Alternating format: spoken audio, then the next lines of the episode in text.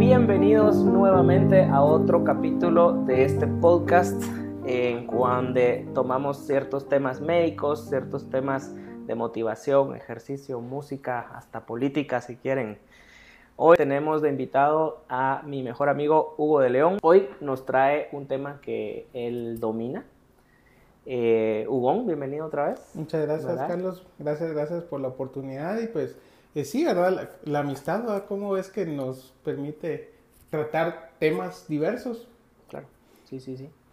Y pues bueno, Hugo, eh, por aquello de que este sea justamente el primer capítulo que van a escuchar, eh, contanos cuál es tu profesión, qué es lo que estás haciendo ahorita y, y así vamos adentrándonos en el tema de hoy. Bueno, de entradita pues diría que soy un lector si no bien de tiempo completo, pues la mayor parte del tiempo pues es la lectura.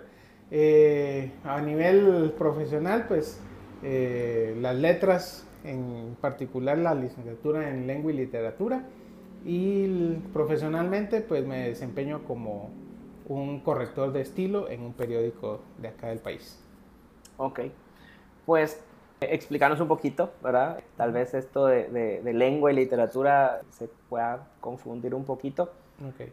Esta es una licenciatura que la estudiaste en la universidad ah, y ya nos dijiste más o menos en, qué te faculta, ¿no? Pero, eh, digamos, yo siempre lo veo así como con películas, ¿verdad? y pues en algunas películas dicen es que él es, profesor de literatura y, de repente que también es escritor y que de repente gana un Pulitzer o algo así, no sé. eh, ¿Eso es lo que hace un licenciado en, lengua y literatura? Pues fíjate que la gama se extiende obviamente en todo lo que es el idioma. Ok. Partamos desde ese punto. Eh, pues la carrera en sí es eh, como un em, desglose de lo que es la historia de la literatura, desde la literatura universal hasta la literatura contemporánea, eh, donde miramos pues diferentes, la historia, la historia de la literatura, por qué destaca. Entonces, mm, llevamos cursos de filosofía, eh, cursos de gramática, historia del español, eh, lingüística, y quiera o no, pues todo eso se enmarca en la humanística.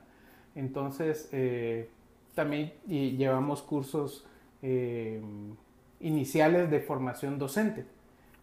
Esa es como una rama común y posteriormente pues hay una subdivisión de la carrera de profesorado en lengua y literatura y ya a nivel de licenciatura pues es, va más enfocado a la crítica literaria.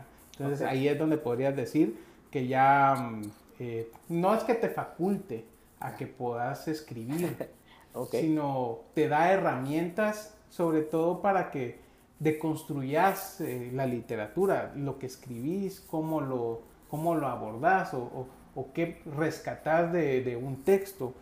Eh, y todos los, los, cursos que recibimos pues nos dan una panorámica de lo que es la sociedad, de cómo es que el pensamiento, la cultura, eh, incluso la política, la historia, todo cómo va influyendo a la sociedad y cómo eso se ve reflejado en el arte y en mi caso específicamente en la literatura, en las letras, en, lo que en los libros que podemos ir encontrando.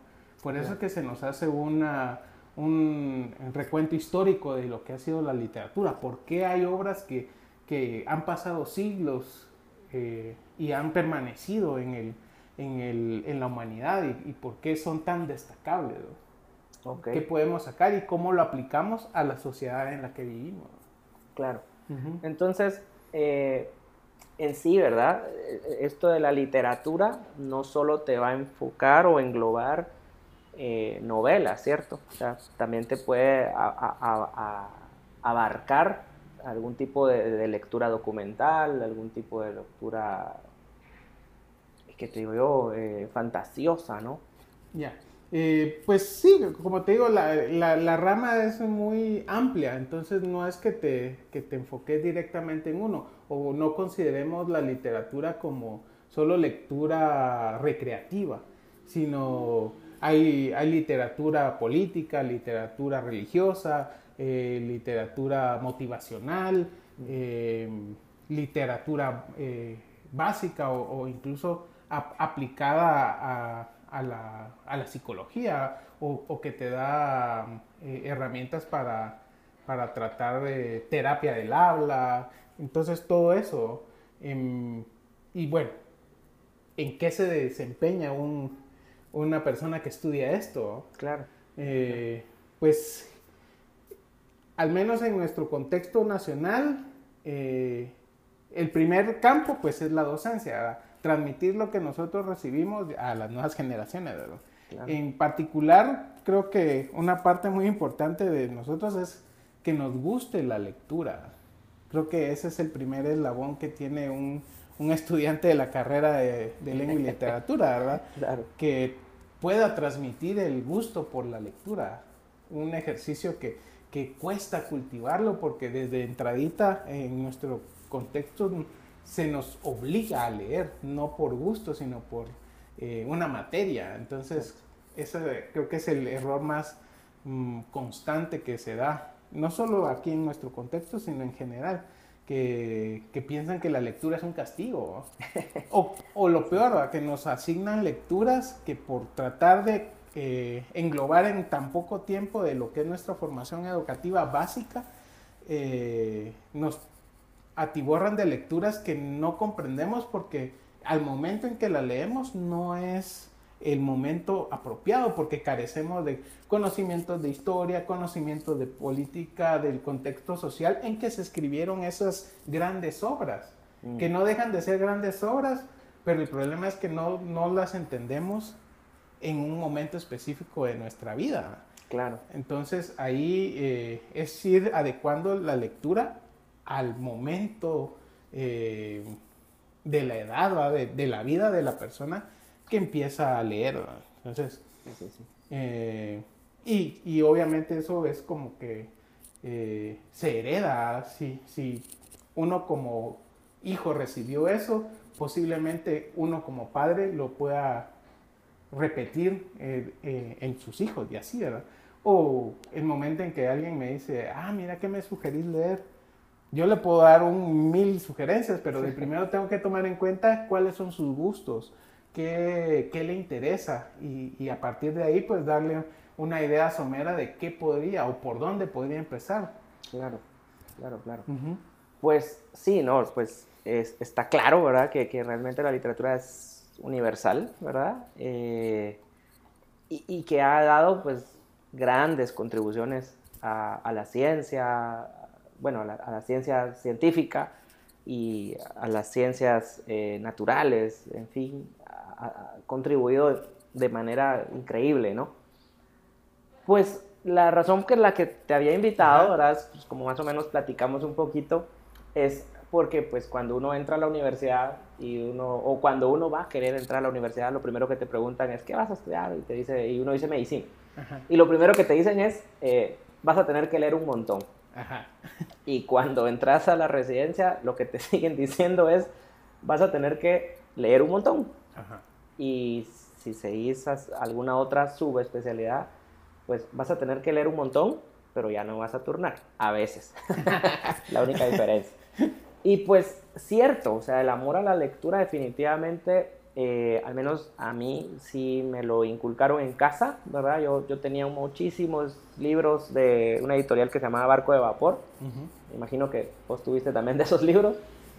Eh, tuve cómics, tuve Mafalda, creo que del 1 al 14 creo que era, ¿verdad? Eh, y y yo me acuerdo que en el colegio también había a veces hasta feria de libro, pues. Y, y, y, yo me acuerdo que era yo un niño de 14, 15 años tomando la decisión propia de decirle a mi mamá, dame 100 quetzales porque quiero comprarme un libro. De total mi elección. Entonces, creo que en mi caso, eso de, de, de, de querer leer y el amor a la lectura, pues sí, creo que sí. Pero, ¿qué pasó? O sea, yo entré a la universidad y de repente, ¡boom! O sea, todo era académico, todo era, bueno, el primer año eh, había todavía cosas estadísticas, física, y no solo era pues lo que uno quería aprender, que era la semiología como tal, o sea, eran todavía las ciencias básicas. Y obviamente el estilo de lectura eh, totalmente cambiado, ¿no? Sí, ya era un, una, una, lectura eh, objetiva. Exacto. Eh, una lectura formativa directamente, ampliar tu conocimiento de terminología básica y eventualmente fue haciéndose más específica con terminología científica y médica propiamente, sobre conceptos, eh, sobre, sobre la medicina en sí, ¿verdad? Y, por qué se, se, desenvuelve como tal las diferentes ramas de la medicina. Sí, sí, y pues habían cosas que eran totalmente memorísticas, ¿verdad? a veces casi que ni se comprendía del todo y te lo terminabas memorizando en lo que lo terminabas de entender. Y me acuerdo también había un montón de gente que te vendía cursos de lectura rápida y que sí, que, que esto te va a funcionar y que esto te va a servir. Y bueno, yo tomé el curso. Pero recuerdo que, que, yo, o sea, si bien leía en bloque, decían ellos, ¿verdad? Era diferente aprender así a, a, disfrutarse un libro, ¿no? Claro. Pues justamente Hugo, eh, me imagino que muchos médicos pasaron por esto y pues lo que hablaba yo con, con vos de, de, cómo ha, qué ha pasado en la historia de, de otros médicos, eh, de cómo involucraron pues los libros en su profesión. Hablábamos bastante de, de lo ético, ¿verdad? Ahorita justamente eh, estaba viendo un programa de la cultura de la cancelación, se llamaba el título. Y, y de cómo por el contexto actual, muchas cosas quedaban como no éticas o, principalmente a veces como racistas, ¿verdad? O misóginas. Pero es lo que vos decís, ¿verdad? O sea, obviamente antes los doctores practicaban con seres humanos, ¿verdad? Era, era casi, casi habitual, pues. Eh, los de 1900 eh, practicaron con todos los fallecidos por la peste. Nosotros no creo que a alguien se le ocurra donar los cuerpos de los fallecidos por COVID, ¿verdad? O sea, solo pensarlo suena... Sí, no, no, no. suena, no, suena correcto, Ajá. ¿verdad? Sí, recordate que en este caso el, papel de la, de la lectura eh, en, en, el médico, digamos, inicialmente pues es formativa. Pero, como decir, la parte antes de, entrar a tu carrera, me decías que disfrutabas de la lectura, ¿ves? Claro. Y sí, creo que ese es eh, el, punto, a disfrutar de la lectura. Entonces, así como la literatura, la medicina también ha sido parte de, la, de lo que es la, la sociedad en sí. Entonces, en la literatura se ha apropiado de esa parte de la medicina en el sentido de que con todas las vivencias, experiencias de un médico, de las enfermeras, de lo que se vive en lo que es un hospital, ¿cuántos testimonios, cuántas vivencias no han habido? Y entonces, eso e, es muy enriquecedor al momento de trasladar todo eso a un texto escrito, no directamente de formación académica médica, sino de la parte humana. Claro. Entonces, eso lo, y, incluso, y la lectura de un, que un médico lea algo que no sea medicina como tal, pues ese le da sentido a todo lo que es eh, la parte humana del, del médico, entonces lo enriquece lo, hace más empático.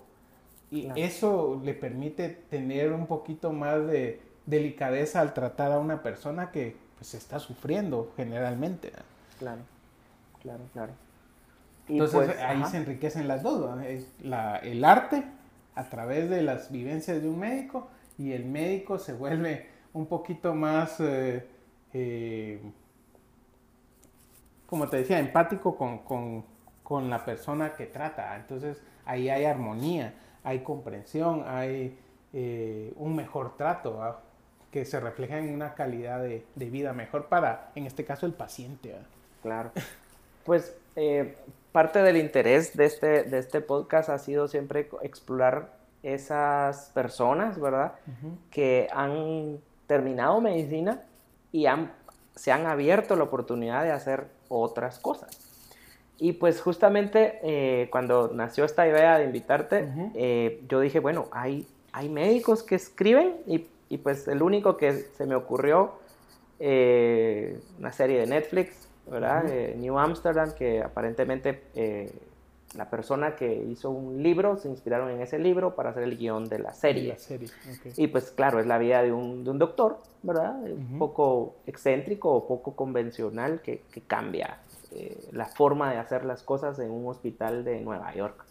¿Verdad? Eh, por cierto, no, no, la he visto. No la has visto. Bueno, no, la he visto. Mira, no, no, está terminada, justamente por, por pandemia no la terminaron. Pero lo que hay está bueno, está bonito. Eh, no sé si otras series se han inspirado en libros, ¿verdad? Pero, pero pues por lo pues menos. Pues hemos visto muchas series basadas en, en, hospitales y médicos y así, ¿verdad? Entonces, entonces, dentro de los más destacables, Doctor House, claro. eh, ER, sí. eh, Grey's Anatomy, eh, ¿qué otras se me viene a la mente? Está Scrubs y Good Doctor. Ajá, Ajá. y bueno, y y ¿cómo se llama? Chicago Med y ah, cierto. así. cierto, Entonces, eh, pero no, la verdad no tengo idea que estén basados en, propiamente en, en, un libro o, o en literatura, ¿verdad? Como tal. Claro. Y pues de ahí venía la pregunta, ¿verdad, Hugo? Uh -huh. eh, ¿Hay médicos, autores de literatura que no sea científica? Probablemente sí. Personalmente no te sabría decir eh, nombres concretos a nivel de nuestro contexto nacional, ¿verdad? Okay. Pero a lo largo de la historia, muchos escritores de literatura, eh, llámese de... Ay, se me da la palabra. Eh, pues recreativa, Ok. Ajá, recreativa. De vagabundo, vas no, no, no, no, no. Recreativa porque te distrae. Es, es, es ficción o, o claro. algo completamente fantasía. Pues creo que sí. Claro. Porque no solo, no solo es, eh, no solo hay médicos, hay abogados, hay ingenieros. Entonces no necesariamente tiene que ser alguien que estudió para, para ser eh, escritor. No hay un título como tal de escritor. Entonces, eh, justamente con esa, eh, con esa premisa, pues hay, dentro de la literatura hay que tomar tres aspectos que generalmente se han visto de lo que es la medicina. Uh -huh. El médico como autor, okay. el médico como protagonista de la obra, o el médico pre eh, presente dentro de la obra, que no sea que trate directamente de él como personaje principal, pero que dentro del contexto de la obra se mencione o haga referencia a lo que es la medicina y, y cualquiera de sus, de sus vertientes, ¿verdad? Sí. De hecho, ajá. empezando de atrás para adelante, pues el primero que se me vino ahora a la mente ajá. fue pues uno de tus autores, ¿verdad? Eh, Gabriel García Márquez, ajá. cuyo libro El amor en los tiempos del cólera, pues obviamente empieza con el diagnóstico médico, ¿no? Y, y, y, era que el doctor diagnosticara cólera, era como tu, tu sentencia de te vas a morir, ¿no? Y eso creo que le da como cierto... como, como cierta intensidad tal vez al principio de la obra. Pues no sé, no sé, vos, vos no, al, al, final, la, al final la obra, pues la referencia del cólera, pues es que se, la obra se desarrolla en esa. En, en esa. época, donde el cólera todavía era una enfermedad eh, que, pues por la gravedad en ese momento, pues no tenía cura o era demasiado intensa como para que se pudiera curar la mayoría de personas. Entonces, eh, la referencia es que ocurre en ese contexto histórico, por eso te decía, la literatura se enriquece de todos esos aspectos, entonces hay claro. que conocer eso para, para entenderla, la obra en sí, aunque la obra pues mm, habla sobre el, el amor de, de, los personajes principales claro. y todas las, las, aventuras que tuvieron que pasar, ¿verdad? Claro, claro. Eh, Va, eh, y en nuestro contexto, ¿verdad? Eh, muchas veces conocemos a los autores, en el caso de García Márquez, él es periodista de profesión. Ok. Entonces no, no, no es un escritor.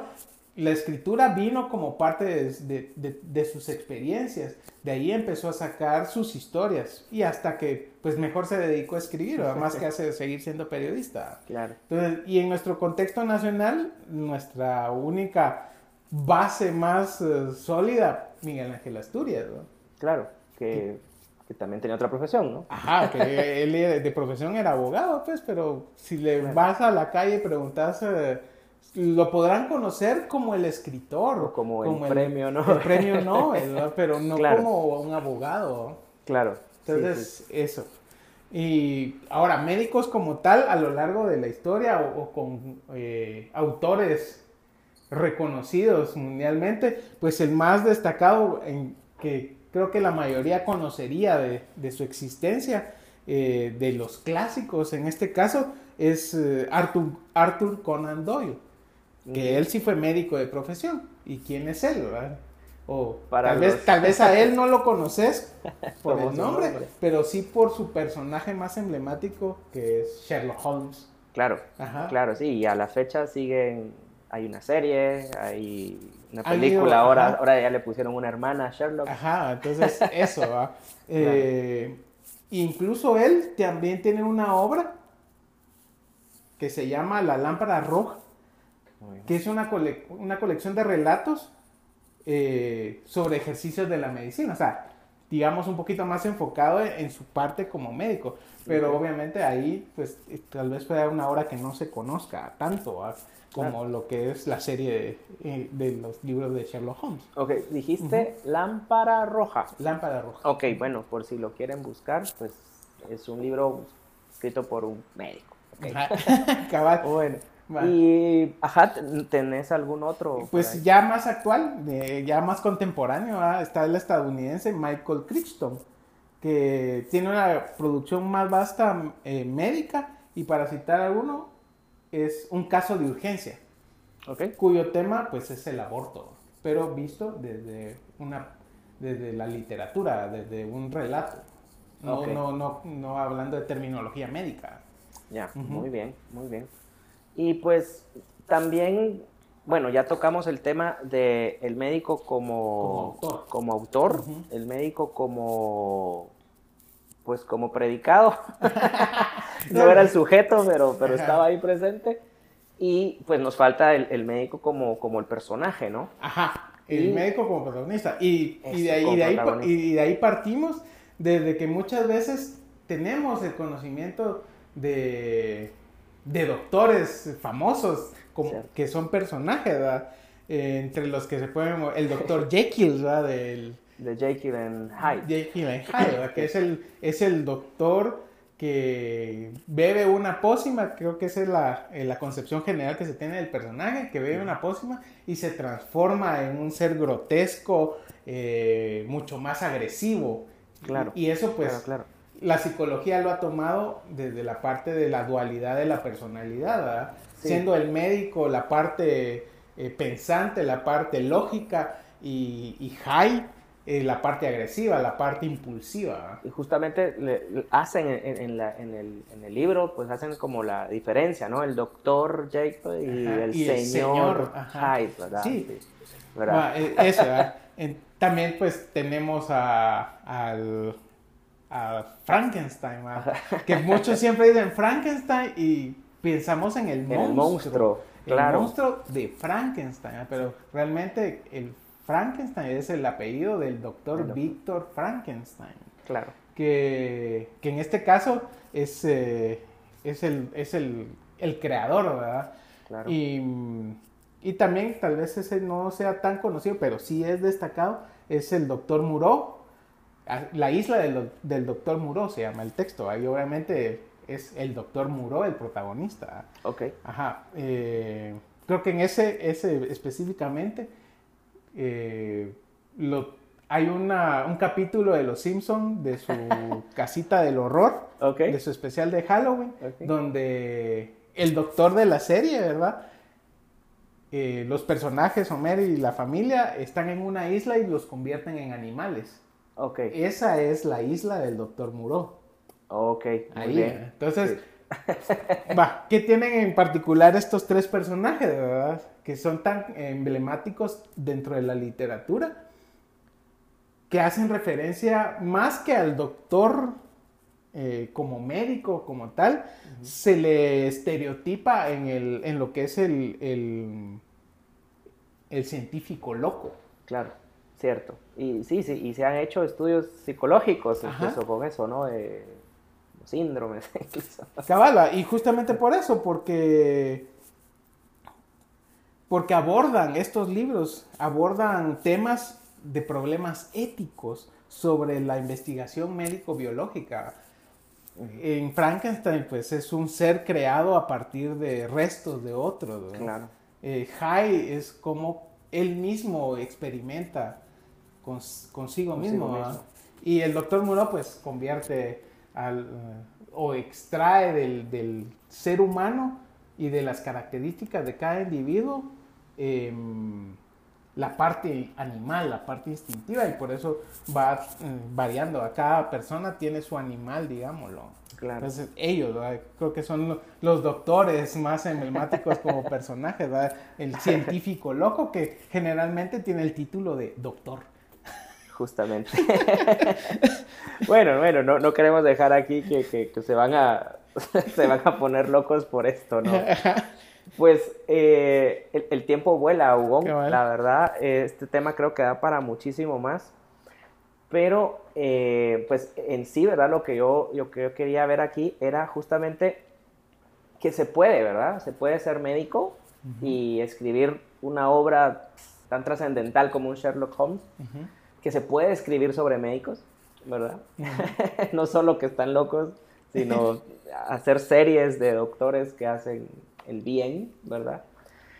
Y, pues nada, yo, yo te cuento pues que cuando yo por fin logré terminar la carrera, tuve un tiempo eh, corto para poder volver a retomar las lecturas, volví a leer, luego me metí a la residencia y pues ahí no leí nada. Terminé la residencia, volví a aprovechar el tiempo y volví a, leer, ¿verdad? Y, pienso, ¿verdad? En, mi caso, yo, yo la mayoría de libros eh, no su totalidad, pero la mayoría, es, recreativo, ¿verdad? Y, para mí es un bonito escape, me gusta imaginar, usar pues toda mi imaginación y aprovecharme la creatividad de los autores para, como a veces pongo, ¿verdad? Hoy estoy en Panem, otro día estoy en Narnia, otro día estoy en Hogwarts, etcétera, ¿verdad? Eh, pero claro, hay muchísima literatura que, ayuda, tal cual lo, acabas de decir, ¿verdad? Que enriquece al doctor, ¿verdad? O sea, le da otro panorama, eh, pues no solo científico, ¿verdad? O, no solo el semiológico de que colóquese aquí, toque de esta forma, preséntese, eh, explíquele a su paciente cómo debe, de, cómo debe de colocarse y explíquele lo que usted va a hacer. Eh, hay muchísima literatura ahí, ¿verdad? En donde, en donde las personas pueden hablar de, y cómo fue su experiencia. Y, y, uno como médico, pues aprovechar de eso. Sí, sí, porque ponerle, es que es justamente eso, ¿verdad? Así como de que para que no se vaya a volver un científico, eh, pues salirse de su contexto formativo, de su contexto de estar lidiando todos los días en esta parte tan intensa de la medicina, ¿verdad? Que es el trato directo ya con el paciente, ¿verdad? Es esa empatía que puedes tener con esa persona. Y eso, pues, la literatura te enriquece aun cuando no lo has vivido, aun cuando no, no, seas médico. Entender qué es eh, esa relación que puede existir entre el médico y el paciente, o cómo un, eh, médico o un paciente eh, viven la enfermedad, viven esos procesos claro. que a veces son tan fuertes que no, que, que alguien que no lo vive eh, vivencialmente, vale la redundancia, ¿cómo puede acercarse? Y eso nos lo da a veces la literatura. Por eso a veces nos conmueven. Y cuando uno ve una película, pues es exactamente lo mismo. Y hay muchas películas que no necesariamente que sean de médicos, pero se han basado en, literatura y que capturen esa intensidad de la escena, o en este caso, viene de la intensidad que provocó el libro. Cierto, cierto, cierto.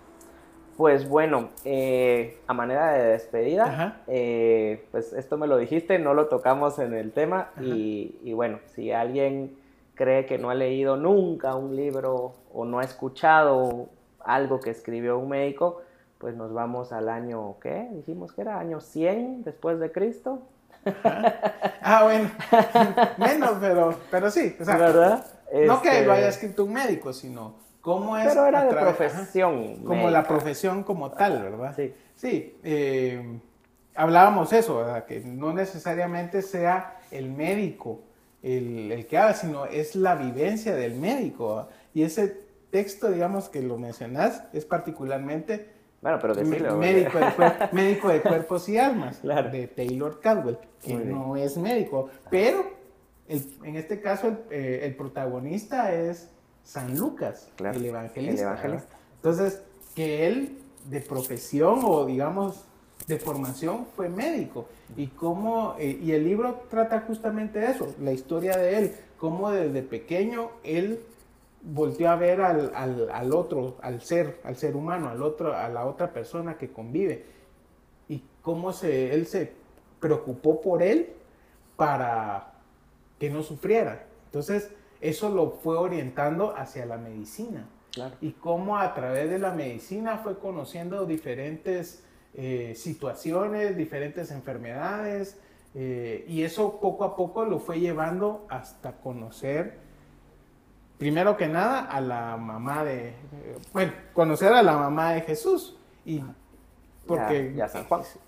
Ajá, porque él no conoció directamente a Jesús, sino a través de sus experiencias, cómo es que él se enriqueció de eso, y pues ya lo, lo conocemos como uno de los, de los De los evangelistas, cuatro evangelistas. de los cuatro Claro. evangelistas principales. Entonces, es una muy bonita historia, muy bonita historia donde él a través de la medicina fue eh, abriéndose el camino hasta llegar a, a ser eh, el, el evangelista, ¿verdad? Que, que todos eh, en el mundo cristiano ¿verdad?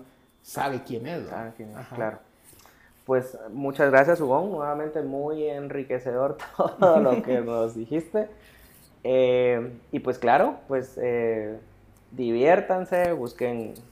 A ver, ¿qué, qué opina un licenciado Ajá. en lengua y literatura sobre el vino y un buen libro? O sea, un buen libro puede ser cualquiera, ¿no? El, Sí. el que te guste. Ajá, sí, porque en- en- de primero, como, dice el dicho, en gusto se rompen géneros. Claro. Entonces, lo primero que tiene que hacer una persona para disfrutar de la lectura es encontrar la lectura que lo atrape, con la temática que, que más, le, más le guste. ¿verdad? Hay literatura, hay de, todo, de todos los tipos, entonces es encontrar ese, ese texto que te haga clic, que te desconecte de- del mundo cotidiano, ¿verdad? O que te enriquezca de tu mundo cotidiano, pero que te ha- hable con un lenguaje que entendas, que, y, y la lectura es eso, es empezar por lo más sencillo, por lecturas cortas, eh, y, y esas lecturas cortas te van a ir llevando a otras, y esas otras te van a traer referencias de, de otros textos, y así es como vas ampliando poco a poco más tu, tu mundo de las letras, ¿verdad? Y en tu gusto, ¿verdad? Claro. Y ahí sí que consejo ¿verdad? para un lector que no... Primero, si no te gusta el libro, soltalo. No es obligación que tengas que leer un libro. Es... eh, dos, eh, lees por tiempos. Date tu tiempo. No es obligación acabar un libro, salvo que sea una tarea. claro. o que tengas cierto límite para determinados textos, pero no, fuera de eso, pues es eso, disfrútalo. Muy bien, gracias. Gracias, Ujú. Hugo. Eh, vamos a dejar los datos de Hugo eh, por si quieren también eh, comprar su libro. Él es autor de, de una compilación de poemas. Sí. Tiene dos libros, eh, Nuestras Letras y Abriendo las Alas, en el tomo número 2. Esperamos que ya tenga su tercer material pronto. Eh, y pues claro, eh, si están interesados, ahí vamos a dejar los datos de, de Hugo. Eh, ¿en dónde, podemos comprar los libros? Con, con vos, ¿verdad? Sí, directamente conmigo. Porque es una editorial mexicana. Mexicana, ¿verdad? sí, entonces sí, ahí aquí no los estamos tenemos. Eh, colaborando en una editorial, la editorial Winged, a quien pues de, entrada agradezco la oportunidad de, de, permitirme ser parte de estas antologías, porque ambas son antologías. En una participo con cuento, y en, que es en nuestras letras, con un cuento, y en Abriendo las Alas participo con poesía. Ok, pues muchas gracias, Hugo, eh, nuevamente. Esperamos contar algún día otra vez para contarte aquí, hacerte exprimir otra vez el cerebro. me parece, me parece. Y, y pues nada, gracias a ustedes también por escucharnos y nos veremos en un nuevo capítulo.